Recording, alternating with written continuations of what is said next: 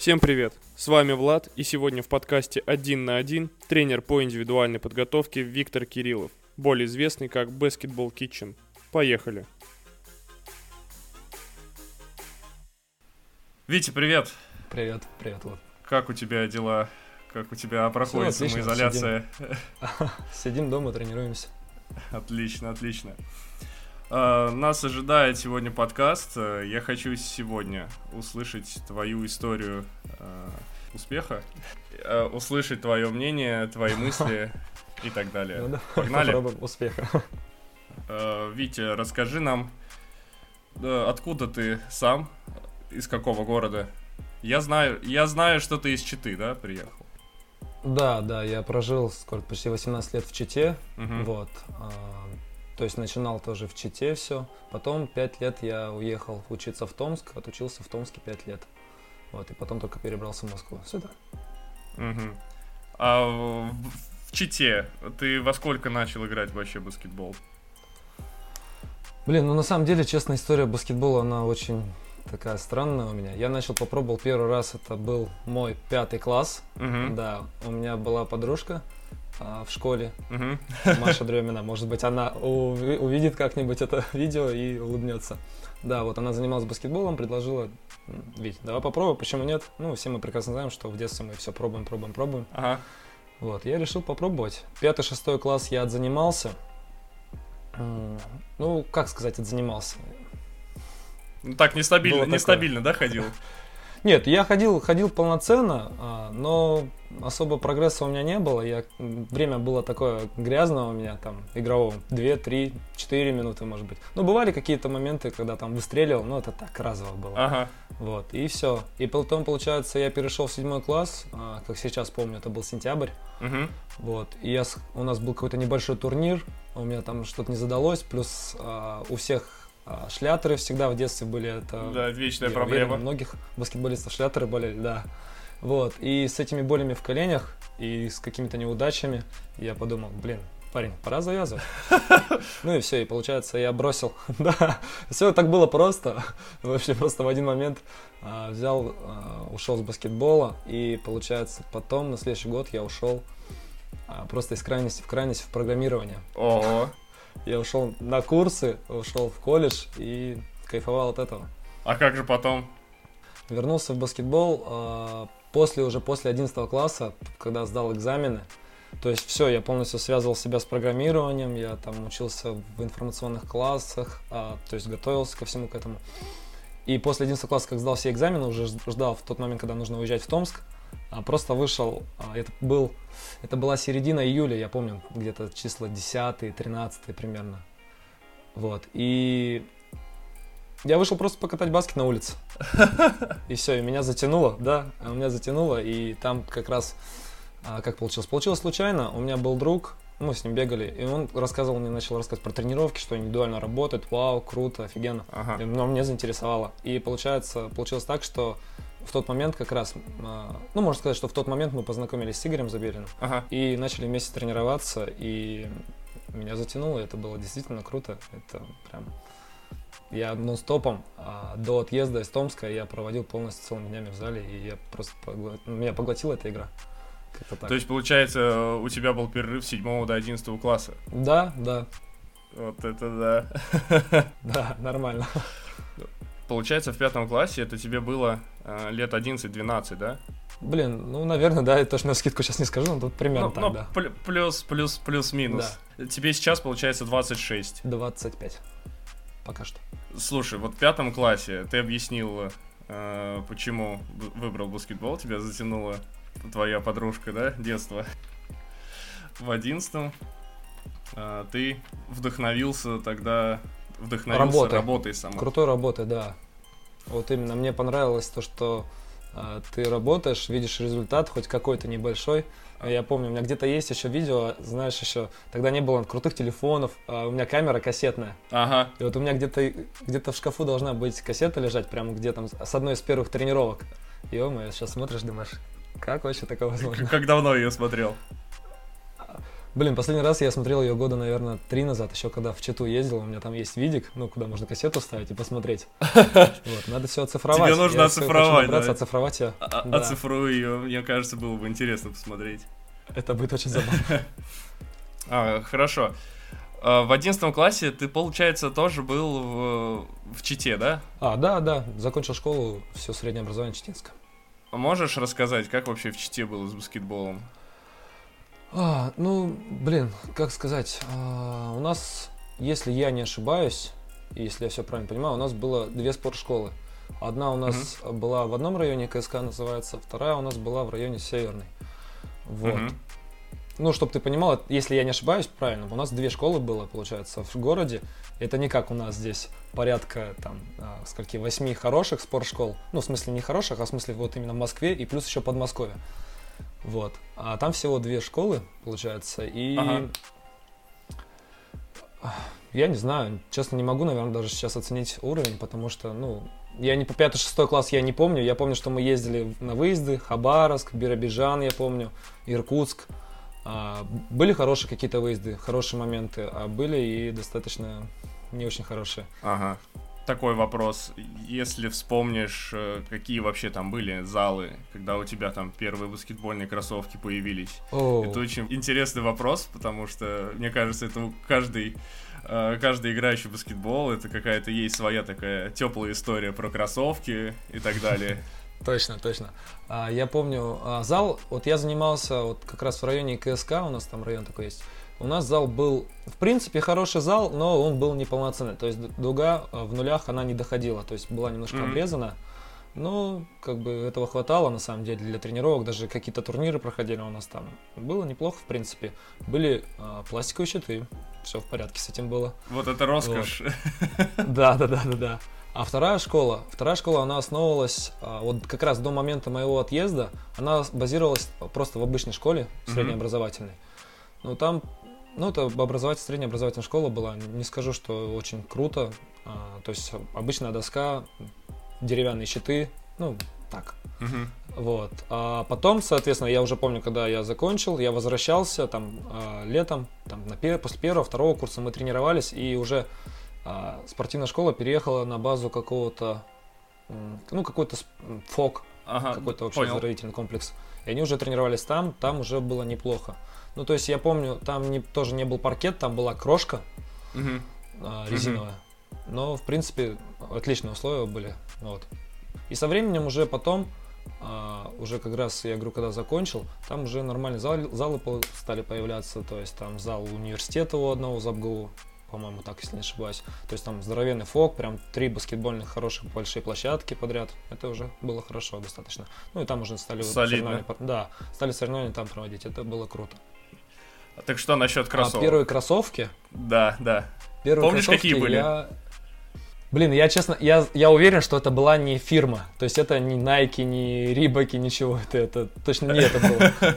Это вот, знаешь, это, это вот, это были здоровые, высокие. Я помню, они были бело-голубые. А это был наш выезд в Хабаровск, по-моему, если не ошибаюсь. Мы шли, ну, как обычно, там, знаешь, когда выезжаешь на выезд, вам дают какое-то прогулочное время там на каком-нибудь рынке. Да, да, да. Вот в детстве да, особенно да, да, так да. было. И вот у нас там было час-полтора примерно прогуляться, кому-то что-то прикупить. И вот, и я пришел в магазин, я не понимал абсолютно, что, как. Я помню, они помнят... Главное, высокие, да? Да, да, да. Они просто, главное, здоровенные. Если они здоровенные, выше голеностопа, все, по-любому баскетбольные. Я думаю, они где-то, наверное, у меня должны еще в чите, может быть, валяться, если я их никому не отдал. Но это было прям... Раритет. Да, да. То есть они были на липучке, я помню, знаешь, которая отрывается там спустя некоторое время. Три шага сделаешь, она снова нагибаешься, чтобы нак- на- на- заклеить ее. Но это признак профессионализма. У тебя крутые кроссы. А. Хорошо. Такой вопрос есть. Ты занимался баскетболом, но занимался ли ты еще чем-то до этого? Объясню, к, э, к чему веду. К тому, что часто в последнее время я стал натыкаться на, там на какие-то интервью или исследования, э, зачастую американских, там тренеров или кого-то там. Э, они все говорят, что м, в Америке игроки часто э, занимаются в школе особенно несколькими видов спорта. Как правило, это баскетбол, э, американский футбол, там может быть бейсбол, какой-то лакросс и так далее. И потом вот такой следующий вопрос. Про специализацию. Вот, занимался ли ты? Это раз. И второй вопрос. э, Как ты считаешь вообще, полезно этим заниматься несколькими видов спорта? Или надо выбрать какой-то вид спорта, в, данном, в нашем случае баскетбол, и бить в одну точку как можно раньше? Мгм. Вот твое Так, мнение я какое? понял, да, смотри. А, да, я занимался до баскетбола, я занимался велоспортом. Велоспорт? Велоспорт, да. Вот. а, тоже я, по-моему, два года был в велоспорте. А, почему ушел? Не помню. Наверное, ну просто опять-таки пробовал себя везде. Было А интересно. ве- я, я- я тебя перебью. Велоспорт это тот, который на треке или на длинной дистанции? А, нет, не на треке, на длинной дистанции это был, ну, в основном это уличный был спорт. Ага. А, то есть мы ездили, ну, просто по дороге, трассовый, трассовый велоспорт. Я не знаю правильно, как именно называется. Ага, я Вот. понял. На самом деле, по себе, сам по себе очень крутой спорт, и у меня были какие-то определенные даже достижения. А, небольшие, понятное дело, а, но сам по себе спорт мне нравится, что он индивидуальный. То есть в данный момент Мгм. здесь зависит только все от тебя. Мгм. И это круто. Вот, никаких других, по сути, факторов нет. А, по поводу вообще, а, стоит ли переключаться на один спорт или ну, нужно себя в детстве пробовать во многих, наверное, наверное, наверное, нужно пробовать себя во многих. Во-первых, потому что ну, неизвестно, как дальше пойдет и какой спорт тебе будет на самом деле интересен, потому что ну, ты раз ты не попробовал, ты ну, не, не знаешь этого. Мгм. Это первый момент. Второй момент это, скорее всего, положительный момент положительного переноса. Потому что если ты ну, попробовал себя в одном спорте, поработал определенное, определенное время, твои кондиции этого спорта ну, могут положительно перенестись на другой спорт, соответственно. И То это есть ты имеешь в виду, что ка- какая-то, какие-то физические плюсы могут из одного спорта да, в другой да, да, перенестись? координация, скорость. а, то есть, например, самое интересное, я потом, когда а, то есть был 10-11 класс, то есть для себя Ага. просто в школе, в школе ходил, я занимался волейболом. Ну, просто как бы школьная команда обычно занимался волейболом. Ага, ага. Вот. И самое забавное, то, что я работал над прыжком для того, чтобы, ну, выше прыгать, для того, чтобы делать съем, ну, лучше, соответственно. И вот, и как бы, как сказать, такой небольшой положительный перенос тоже можно здесь иметь а, именно с волейбола в баскетбол. Мгм. Ну, вот такие моменты вообще. И в раннем, а, ну, грубо говоря, в детстве можно пробовать, я считаю, но все равно нужно, я считаю, знаешь, примерно, наверное, лет до, наверное, 13. Мгм. До 13 можно себя еще пробовать. Я считаю, что нужно определиться уже, конечно, и потому что... Понятное дело, что примеров огромное количество игроков, которые начинали в 16-17 лет и добивались и выходили на высший уровень. И это, это очень круто. Это как там, если не ошибаюсь, Майкл Джордан говорил там а, про Коби, где говорит, типа, парень. А, вот, да, точно. Это была м, как раз речь его а, прощальная а, с Коби Брайантом, где он На похорон... Не на похоронах, а... Да, я понял. да, вот. И где он рассказывал, что ему Коби звонил и спрашивал, типа, как, какой мне акцент сейчас сделать с дочерью на тренировках. Он спрашивал, сколько ей лет? Он там 13, по-моему, сколько, говорит. Он ему, типа, чувак, я в это время вообще еще спал там и ничего не делал, грубо говоря. Ты ходил, пинал камни. Вот, в таком стиле опять, да. А, то, что можно и в позднем возрасте начать и добиться определенных а, результатов, но это зависит опять-таки от твоего... Талант, бесспорно важен талант, но и твой труд, как ты будешь трудиться.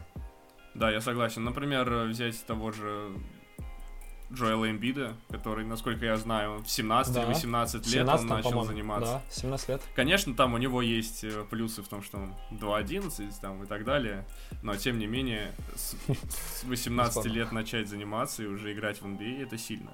И играть на топовом уровне, не просто сидеть, а играть и быть лидером. Да, да, да, это очень сильно. Хорошо, э, последний вопрос, скажем так, э, из твоего детства. От кого фанател больше всего? И был ли вообще такой человек? Слушай, сам, самое интересное, вот когда я, когда был 5-6 класс, у меня еще интернета не было тогда. Ага, А, то есть я не мог смотреть, да, какие-то там были отрывки где-то по телевизору, но у меня не было такого, что я там фанател от кого-то, соответственно. Я вот помню, потом уже после 11 класса а, я с парнями начал разговаривать, начал узнавать там про различных игроков, про соответственно, про Леброна, про Шакила. Он как раз в тот момент закончил, по-моему, 12 год это был. Мгм. Он в 12 году же, по-моему, закончил. И вот, вот эти вот все моменты. А вот ранее, ну, грубо говоря, детство я нет, не смотрел, просто даже интернета не было. Ага. Вот. То есть только из-за того, что интернета не было, не было такого Ну, наверное, человека, да. Да, да, наверное, так. Я понял. Хорошо. Твой следующий этап. Э, Ты уехал в Томск учиться э, в университет систем управления радиоэлектроники. Правильно? Да, все верно. Ты там действительно учился? Или, ну, А. пять лет? Или ты и играл и учился? Как, как это вообще совмещалось? Как это выглядело? Как ты вообще туда поехал, в Томск? Почему? Это была очень, говорю, интересная история, наверное, студенчества. Вообще, получается, я, как ну, говорил уже, что я ушел в программирование. У нас был а, специализированный класс как раз от моего вот этого университета Ага. у нас в Чите. Вот, был определенный класс как раз с уклоном на программирование, на математику, а, по специальной программе, грубо говоря. Мгм. Вот, и нас, соответственно, вот прям с 10 класса агитировали, ребята, вы заканчиваете здесь, идете учиться, потом едете в Томск, заканчиваете ТУСУР, и все, вы суперпрограммисты, ваша жизнь а, удачно сложилась. Вот, и получилось, наверное, получилось, наверное, так, что по шаблону, да, то есть, как бы я поставил какую-то определенную цель, что программирование, вау, круто, давай, поехали. Ну, я, на самом деле, я кайфовал, мне очень нравилось, а, то есть, я там закончил несколько курсов в колледже, а, в универе там на информатике прям пропадал. Забивался с преподавателем, сколько я там баллов наберу на ЕГЭ, что я наберу больше всех, ну, в таком стиле, знаешь. Да-да-да. Вот, и... А потом, соответственно, когда я э, закончил школу, сдал все экзамены, ушел в баскет, я приехал в Томск, и я, бесспорно, за весь первый курс я пропустил минимум пар. Я не говорю, что вот сейчас вся, вся история, которая будет, я не говорю, что это пример и что так нужно действовать. Наверное, правильно было бы а, уйти все-таки на фи- ну, в специальность физического спорта, то есть куда-нибудь в ПЕД, перейти, наверное, было правильнее, логичнее. Но как сложилось, так сложилось. Мгм. Вот. И получилось так, что первый курс я пропустил, если не, не соврать, не больше пар пяти, наверное, за весь год, за весь курс. Я был действительно прилежным учеником, прям вау, вау. Солидно. Да, да, да. Но это был первый курс. Все началось со второго. Вот, и получается, то есть я нашел себе, нашел напарника, помню, когда я приехал, только сразу начал тренироваться, искать площадки, какие-то возможности. Это было смешно, у меня есть, наверное. а, С 12 года где-нибудь на компьютере есть видео, это очень смешно, как я там пытался тренироваться. Ну, а как? Не было никого в тот момент, и это было интересно. То есть не было какого-то русскоязычного контента а, в интернете, Мгм. не было ничего. И приходилось уже в тот момент как раз начинать изучать игроков. а, Прям я помню те моменты, знаешь, когда там не было же еще крутых никаких телефонов в то время. Я помню, у меня там Nokia была 5820, знаешь, что такая? А, Да. И то, нет, не 5820, не помню, 5530, ну, короче, они такие вот первые, одни из первых хороших бескнопочных телефонов сенсорных. Да-да-да, я помню, были Вот. такие серии такие которые, сенсорные, да, да? да, да, которые, знаешь, лагают, там не посмотреть, не закачать ничего толком. И ты вот сидишь, вот каждый момент какой-то элемент ты разбираешь вот так вот на этом телефоне, поэтапно, там все так э, очень медленно работает, и разбираешь работу, но какие-то основные акценты. Это было очень круто, и я прям кайфую, ну, вспоминаю и кайфую от этого всего этапа. Нашел себе напарника, он со мной работал, ну, как пытался работать. Какие-то моменты между Мгм. там парами, знаешь, где-то попытаться а, на физкультуру в зал, попытаться где-то выбить дополнительное время себе.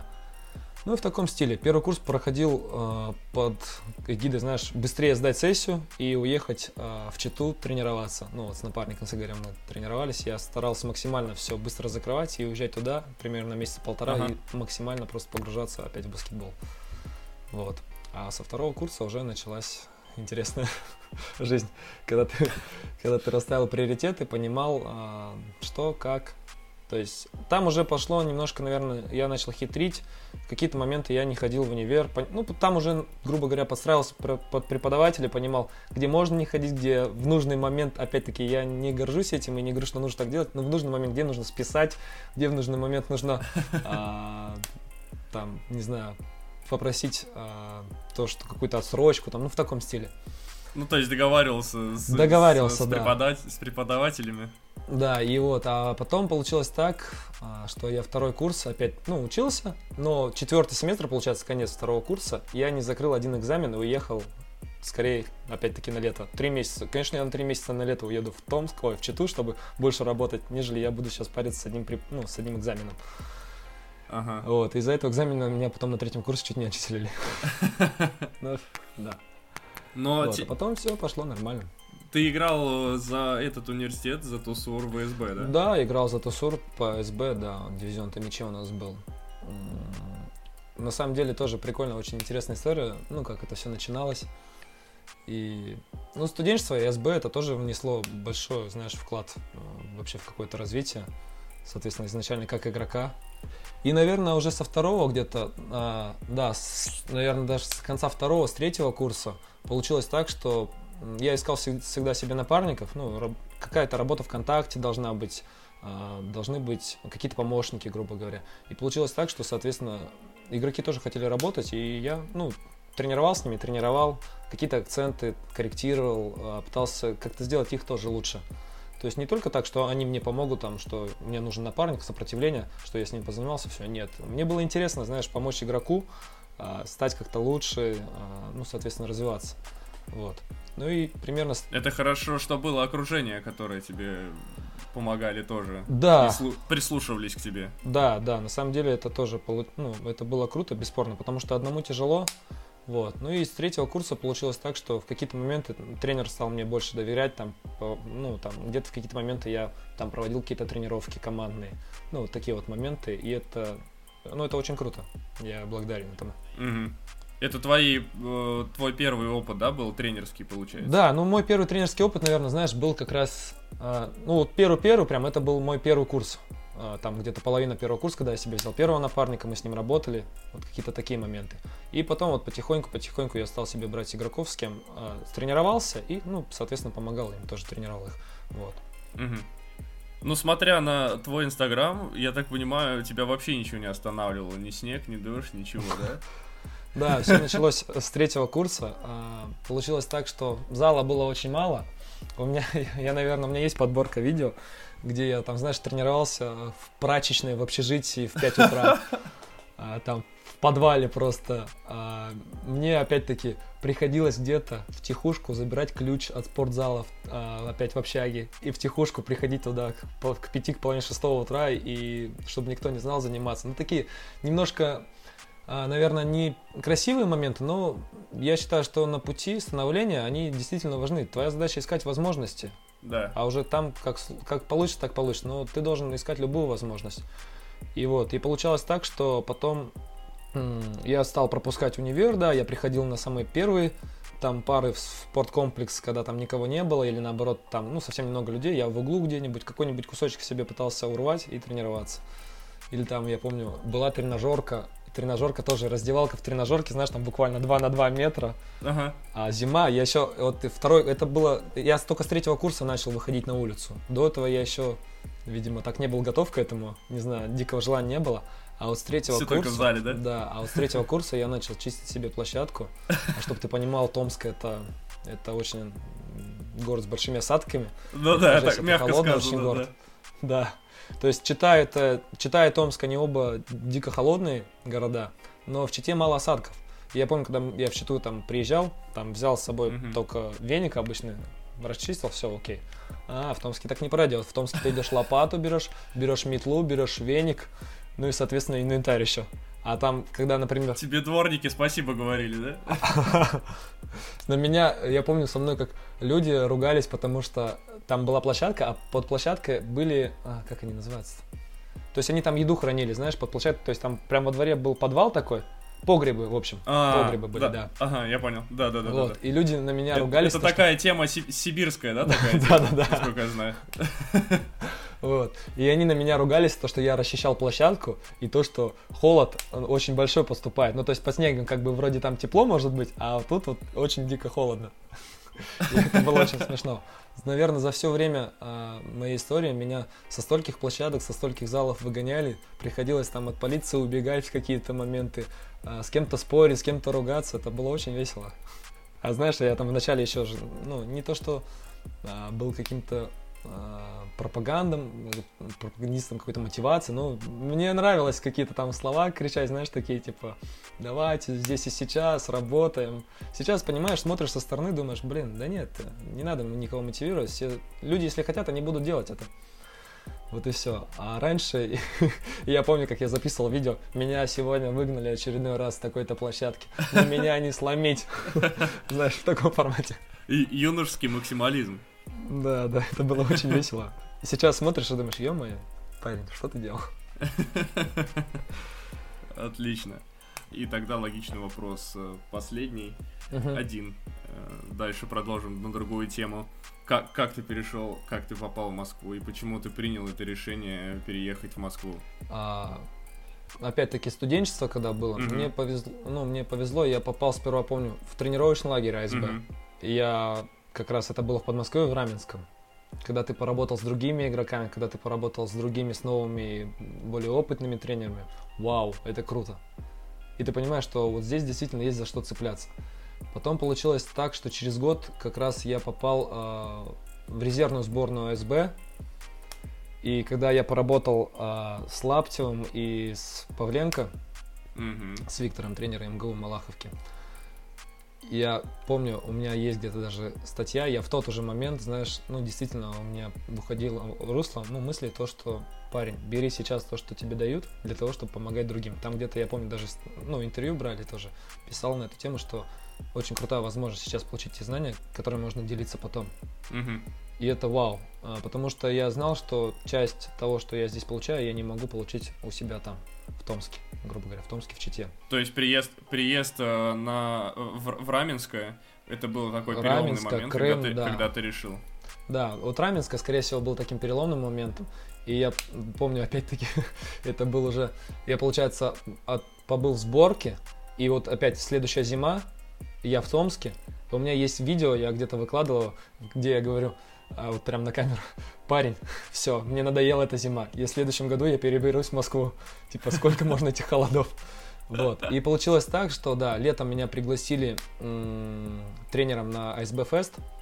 Я потренировал, а, получил огромный, просто опять огромный опыт, огромные просто эмоции положительные, когда, ну, я поначалу боялся, думал, не знаю, там, сколько игроков ко мне придет, там на первую тренировку пришло, я помню, порядка там 20 игроков, а на следующую тренировку там 30 с чем-то, и я просто с ума сходил. Мы тренировали в тот момент с Сергеем Лаптевым и Наташей Меркулова у нас были, ну, со мной вместе там. я кайфовал действительно. И я в тот момент уже общался с Петей. А, Петя Большов а, в АСБ работает тоже. Mm-hmm. Очень крутой парень. И он мне предлагал все, давай, давай, надо в Москву, надо в Москву перебираться.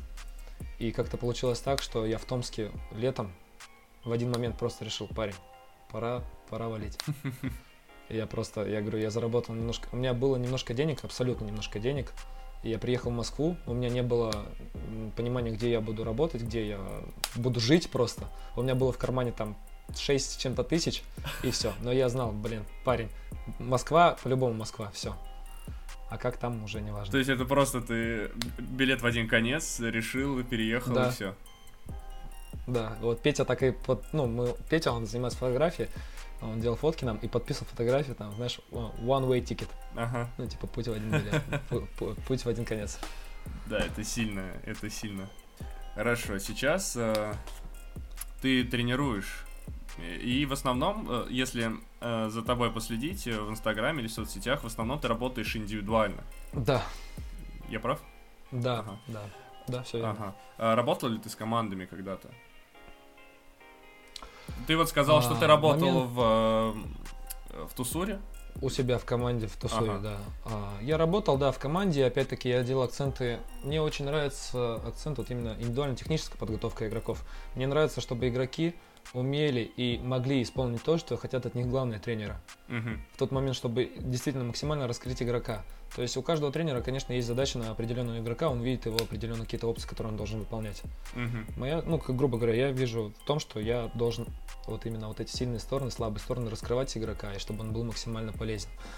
Вот. Потом м- попробовал, не то что с командой, пару раз мы поработали э, с ЦСКА вторыми. Так. А, это, это был очень интересный опыт. когда мы работали изначально, я помню, то есть, ну, соответственно, как обычно командная тренировка, то есть там часть тренировки мы работаем а, с периметром, Мгм, Потом смена. а большие игроки в тренажерном зале, и, соответственно, потом они меняются, выходят большие игроки. Я помню, первая тренировка была, мы работали с маленькими, все круто, как бы это, ну, наше, бесспорно, и у нас выходят большие игроки. И это бесспорно, как бы я тоже, я вникаю в эти темы, стараюсь э, дел- разбирать основные акценты, как работать с большими игроками. Нельзя зацикливаться на какое-то определенное, грубо говоря, Ага. там, направление. То есть мне интересно все, бесспорно. И я когда выхожу против парней, я помню, там тренеры ЦСКА пришли все, я стою с подушкой, чтобы ты понимал, с такой, с маленькой, Да, с бампом, да, таким? С макеварой, вот с этой вот, с такой маленькой, Да, метр да. 170, метр 179, и там парни по 2,10. Я после тренировки выхожу, у меня все лицо, по-моему, красное, просто, ну, знаешь, ну, ты понимаешь, парни 2,10, я 179, я стою вот здесь вот. Ну, Это было очень круто, это было очень интересно, и я прям кайфовал с этого. Но- Нос не разбили? А, Не разбили, но было близко, наверное, к тому. Я пару раз отхватил неплохо так. Это было круто, вот.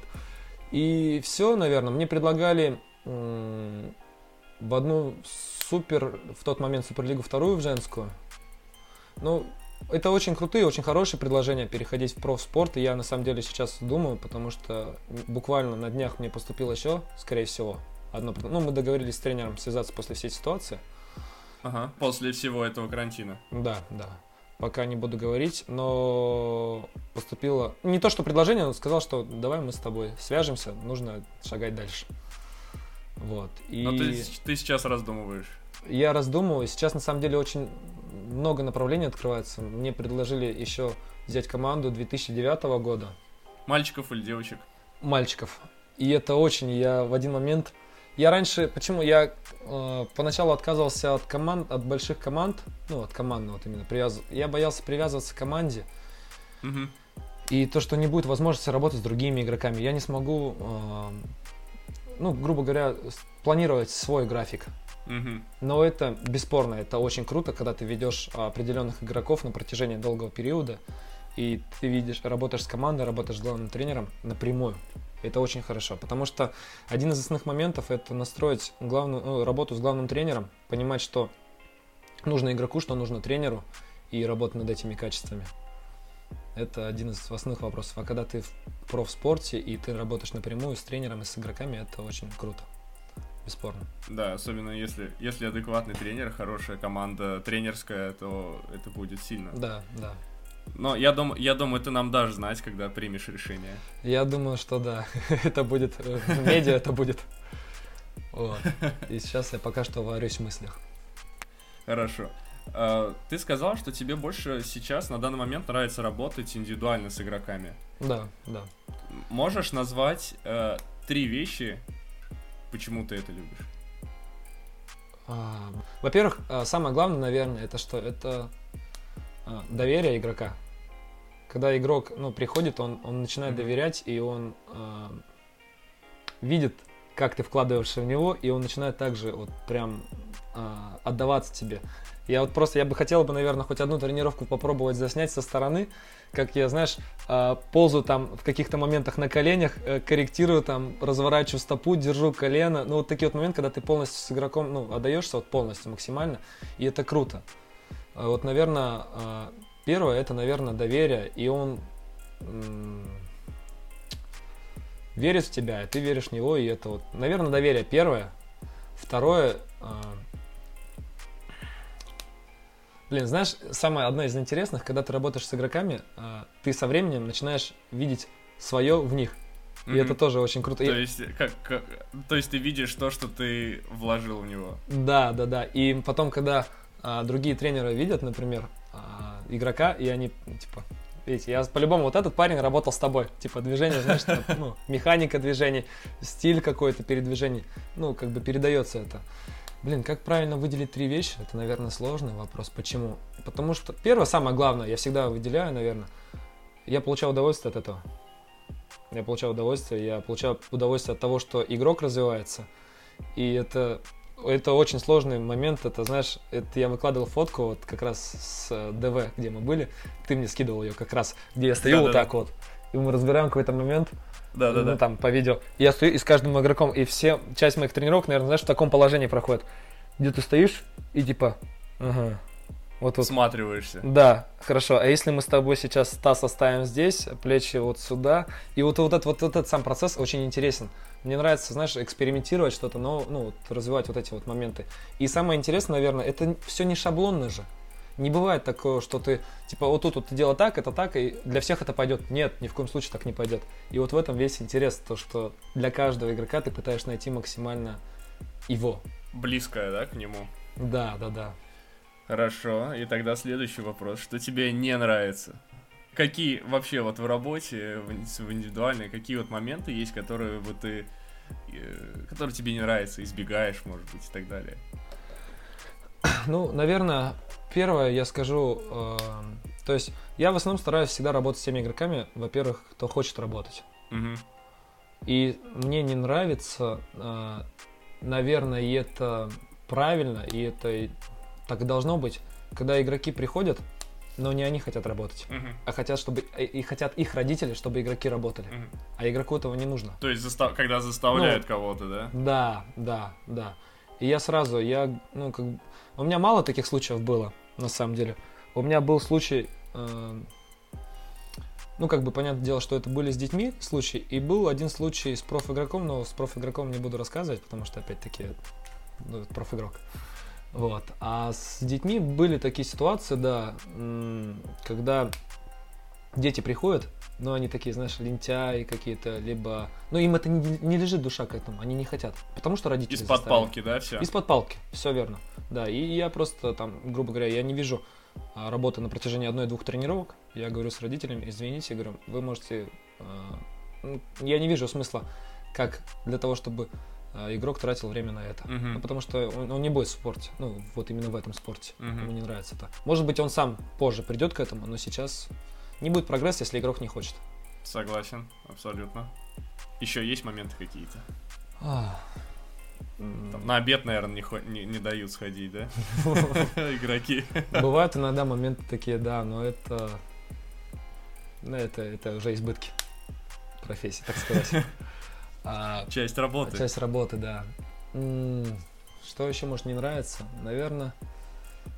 Да нет, наверное, я со всеми игроками, со своими... Бывают моменты какие-то, знаешь, эмоциональные, когда игрок устает, у игрока свои командные тренировки, он еще потом идет дополнительная работа над собой индивидуально. Эмоционально он, э, может быть, э, в какие-то моменты не готов, и иногда ты злишься на эти моменты, а потом ты понимаешь, прекрасно встаешь на место игрока, и что вот у него там, помимо всего этого, у него еще учеба, у него какие-то там свои какие-то дела, и ты понимаешь, что да нет, в принципе, окей. Сейчас мы здесь немножко с тобой поменяем акценты, немножко снизим а, или наоборот разнообразим работу, и все будет хорошо. Наверное, больше не знаю, честно. Мгм. Но это же баскетбол, это же работа, это что тут можно не любить. А Работа без минусов, работа мечты, да? Да, бесспорно. То есть самое главное делать то, что ты любишь, от чего кайфуешь. Самая лучшая работа — это оплачиваемое хобби. Да, да, точно. У тебя так получается. Ну да, да, верно. А, Хорошо. Опять же, возвращаемся к твоему инстаграму. А, Можно заметить, по крайней мере, я заметил, Мгм. в том, что ты чаще работаешь над э, владением мячом, дриблингом и обыгрышем один в один. И расскажи мне, что вот нужно игроку, э, не будем Мгм. конкретизировать, какому игроку, просто игроку, чтобы обыграть игрока один в один. Мгм. Смотри, ну да, наверное, большая часть, конечно, понятное дело, что всю картину не показать и через Инстаграм и все-все-все такое. Но акцент, да, наверное, на обыгрыш 1-1. Мгм. И сейчас я очень рад тому, что сейчас э, в детском спорте делают на этом акцент, что до определенного возраста нет пик-н-роллов, а, нет там зон, грубо говоря, до определенного возраста. Э, Понятное дело, что бывают какие-то, а, как сказать, исключения, но в большей степени, как бы, в основном во всех командах играют один на один, ну, учатся обыгрывать. И это очень круто, я доволен этим. Мгм. Игрок должен быть э, максимально. э, он должен уметь контролировать мяч, и он должен уметь читать ситуацию. То есть, приним- то есть в моем понимании еще од- одно из основных ключевых моментов Мгм. э, мы должны забыть про понятие слабой руки. Это ключ. Э, То есть э, ты говоришь о том, что нужно слабую руку который не существует, Да. ра- развить на то, развить до того, чтобы ты мог ходить, условно, проходить вправо, влево. Да, то есть ты должен уметь абсолютно. То есть я называю это принцип там 50 на 50 или принцип зеркальности. То есть ты должен максимально быть. А, в моем понимании ты а, можешь только левой рукой не бросать дальние. Мгм. Все. Ну и то это не будет лишним тебе, почему нет. Вот. То есть завершить в краске, завершить какой-то средний сложный бросок, не из-под кольца, а средний, там, где тебе нужно переложить, успеть сориентироваться. А левый ты должен уметь. На завершении, на обыгрыше это ключ. Ты должен быть полностью готов и в ту, и в ту сторону работать. Потому что, как мы все знаем, что даже на профспорте, в профспорте мы видим игроков, а, бывают одноруких, действительно. Да. И когда происходит скаутинг, то есть скаут-листы, где, вот, ребят, мы ведем его туда, играем от этой стороны, играем туда, туда, туда. Вот. И это действительно, это большая одна из основных задач, которые нужно решать. Мгм.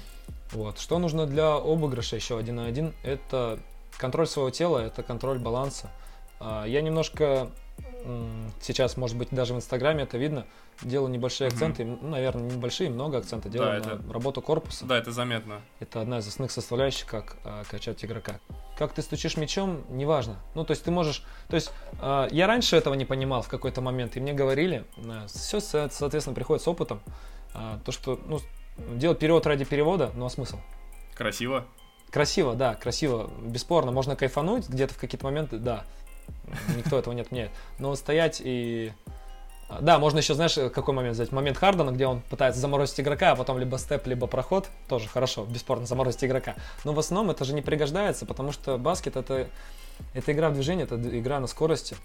И моментов, где ты стоишь, стоишь на месте, просто идешь а, в скорости в процентов 30, таких минимум. Вот. И игрок реагирует на твое движение тела. То есть твоя, наша задача уметь двигать верхней частью тела, Мгм. соответственно, и взаимодействовать работу ног и взаимодействовать э, работу, соответственно, мяча и верхней части тела. Мы должны заставить игрока поверить, что мы пошли туда. И это одно из таких Мгм. а, интересных направлений. И я очень хочу попробовать. Не знаю как, но просто опять-таки к вопросу об эксперименте попробовать а, позаниматься, может быть, меня кто-то не поймет, танцами Ага. чтобы попробовать прочувствовать еще больше работу верхней части тела, да, и как это можно перенести в игру. И мне очень... И это, ну, знаешь как, не бывает открытий, если не пробовать. Да, Мне вот хочется попробовать, что-то, может быть, из этого интересное получится. я, я иногда тоже часто сравниваю танцы и баскетбол. Именно в этом плане, о чем ты как раз говоришь. Да, то есть стоит пример только привести Айверсона, его знаменитый кроссовер Айверсон. Как у него грудной отдел, плечевой пояс двигается, смещается сюда, вот это, это же это просто красиво, и это и действительно эффективно. И вот он, как бы акцент, уметь двигать телом, а, уметь чу- чувствовать, контролировать свой верх, Ага. свои ноги, мяч, соответственно, и совмещать это все в одно и то же. Ну, в смысле, в единую работу. Ну и, соответственно, классика — это смена ритма, смена направления. Мгм. А, и к чему я веду? Почему я спрашиваю? Очень часто слышу, что в России игроки не умеют играть один в один. Особенно, особенно молодые не могут обыграть один в один. А, как думаешь, почему появилось такое мнение? Ну, опять-таки, потому что раньше было и... Ну, сейчас от этого уходит, и я очень рад. Раньше было очень много позиционки. Мгм. У детей в головах так, эта комбинация, эта комбинация, эта комбинация, сброс тут, тут, тут, тут, тут. И все. И по факту это неплохо, это не есть плохо, бесспорно, это нужно. Игрок получил, задача отдать туда, кат туда, а, бэкдор туда, ну и все в таком стиле. И по факту именно контроля мяча, дриблинга самого, ну нет. И игроки вместо того, чтобы нападать, они ну, пытаются найти передачу, это круто, бесспорно, но это позиционка в основном. И Мгм. этого было много раньше. Сейчас я так понимаю, что в детском спорте это уменьшается, и это хорошо. Потому что игроки начинают больше обыгрывать. Э, Я всегда говорю немножко, ну, знаешь, такую фразу. э, В нападение мы приходим нападать. А у нас, э, раньше особенно так было, игроки приходят, и их задача в голове, ну, это больше, наверное, к, к менталитету какому-то, к пс- психологии. Мы приходим в нападение и пытаемся не потерять мяч. Ин- Иногда это называется борьба с мячом просто. Да. Ты приходишь, и твоя задача, как бы не потерять мяч, как бы не накосячить. А твоя задача должна прийти, так, чувак, я пришел сейчас сюда набрать свои очки, грубо говоря. В таком стиле. Да, да, это точно, потому что частенько вижу молодых игроков, которые избавляются от мяча, как только он к ним подходит. Да, Э, да. Но э, такая же есть и вещь. Если сидеть в зале во время игры, часто слышишь э, тренера, главного тренера, который говорит Двигай э, мяч. двигай мяч, поставь заслон и так далее, а там мальчикам или девочкам по 12 лет. И мне иногда хочется спросить, какой заслон в 12 лет. И поэтому тут такой момент, конечно, появляется, что не знаю. Ну, вопрос, а, видишь, а, тут еще моменты какие бывают? Моменты тебе выиграть здесь и сейчас, тренеру, как тренеру с игроками, с командой, выиграть здесь и сейчас, или вложить сейчас максимум в игрока и в том, чтобы потом этот игрок раскрылся. Вот. Ну смотри, частая, э, частая проблема это в том, что какие-то спортшколы, условно возьмем там спортшколу из Читы, да, твою, э, бывшую, тренера, э, скажем, грубо, надают по шапке за то, что ты не выиграл там тот или иной турнир. Ну да. Здесь получается конфликт интересов. И вот как в этом конфликте э, выжить игроку молодому, 13-14 лет? Тут, тут, наверное, знаешь, больше вопрос опять-таки, наверное, к тренеру. То есть э, сделай, постарайся сделать максимум так, чтобы игра, игрок начал уже раскрываться сейчас, раскрывать его сильные стороны сейчас. Понятное дело, что это тяжело, бесспорно. Ну, это бесспорно все тяжело. Тренерская деятельность, э, быть игроком тяжело, все это тяжело, это работа. Ну, это, ну, блин, ну здесь мы здесь для того, чтобы становиться лучше, я так полагаю, ну, в спорте все. И поэтому пытаться делать так, чтобы сейчас можно было в данный момент игрок уже начинал раскрываться, а, чтобы он индивидуально раскрывался. Я думаю так. Ну это вот опять-таки к вопросу, знаешь, а, когда берут больших игроков, а, супер больших, и в, в- ну, в детском возрасте опять маленькие игроки, там 10, 11, 12 лет, грубо говоря, Да, а да, там да. парень очень большой, там чуть ли не, там, знаешь, под метр девяносто. И он получил, забросил, получил, забросил. До определенного момента он нужен, до определенного момента он крут, он полезен команде.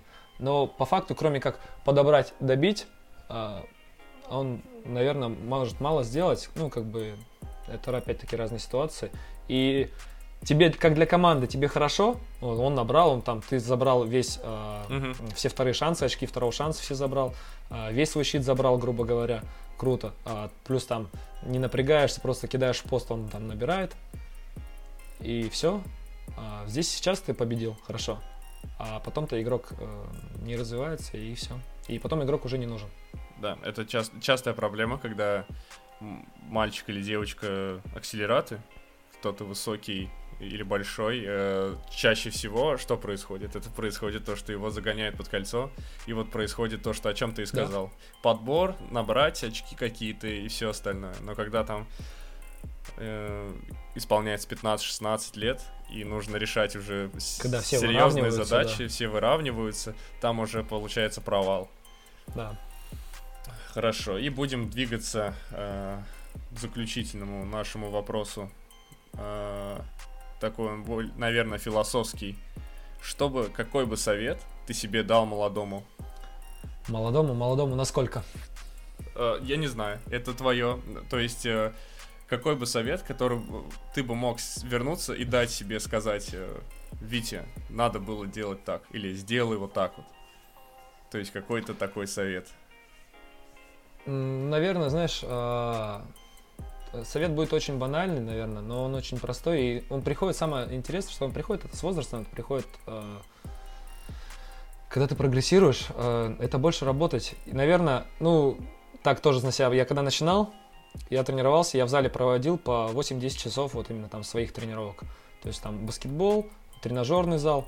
А, Я помню, очень был раньше зажат мой плечевой пояс. Я знаю, что был чисто деревянным таким. Мгм. Я стоял у зеркала, э, какой-то там пластикой занимался. И вот, ну, получалось так, что... И это не были, типа, знаешь, там какие-то просто 8-10 часов, типа, о, это большая цифра. Нет, это действительно была работа, я прям, я горел. И вот, наверное, я бы хотел, а, я бы сейчас не сказал бы ни в коем случае, о, Витя, давай-ка не 8-10 часов тренироваться, там, а 15 часов тренироваться. Нет, ни в коем случае. Вот, я бы, наверное, просто себе сказал, чтобы это нужно было раньше начинать. И, наверное, лучше, лучше было не бросать, а вот, вот просто, если бы в своем там в шестом классе, грубо говоря, в седьмом классе, я бы вот в эту мысль мне садить, парень, работай на максимум. Не просто пришел в спортшколу, занимался, пришел домой, там, вышел на улицу и начал там в салки играть, грубо говоря. А иди тренируйся, почему нет? В таком формате, да, наверное. Задача, совет бы я себе дал бы, да, работать больше и гореть от своего дела. Ну тогда просто, скорее всего, в силу, и это на самом деле так и есть, и сейчас мы все прекрасно понимаем, у тебя есть, я уверен, такие игроки, которые еще, они вроде играют, они кайфуют от баскета, но не понимают, насколько они получают от этого удовольствие. Да. А, то есть у меня есть игроки э, 8-9 лет, а есть 13 лет. И вот там, знаешь, например, игрок мне пришел в 11 лет, а он не был готов еще, знаешь, на максимум выкладываться. А со временем, когда он влюбляется в эту игру еще больше, он понимает, что у него есть прогресс, Мгм. он видит это. И когда он там, например, в каких-то а, турнирах забирает MVP, и он приходит с такими вот глазами, давай, давай, давай, давай. Ну, вот так вот, это круто. А, И когда вот он понимает, что вот он горит от этого спорта, да. Себе бы, я не знаю, наверное. Ну, я... Так бы не получилось, дать себе совет в 7 лет, я бы себя не послушал. Я сказал, парень, а у меня колени болят. Отлично. Ну все, Вить, спасибо тебе за интересную историю твою. Я думаю, что э, эта история может многих молодых игроков вдохновить. Я надеюсь на это. Это самое главное, Спасибо тебе. что мы это делаем. Получилось прикольно. Да, надеюсь, что мы еще увидимся и услышимся. Ну, как карантин откроет, так нам тут не сложно. Да, это точно. Все, спасибо тебе. Все, спасибо тебе, было очень круто, Да, действительно. все, давай, пока.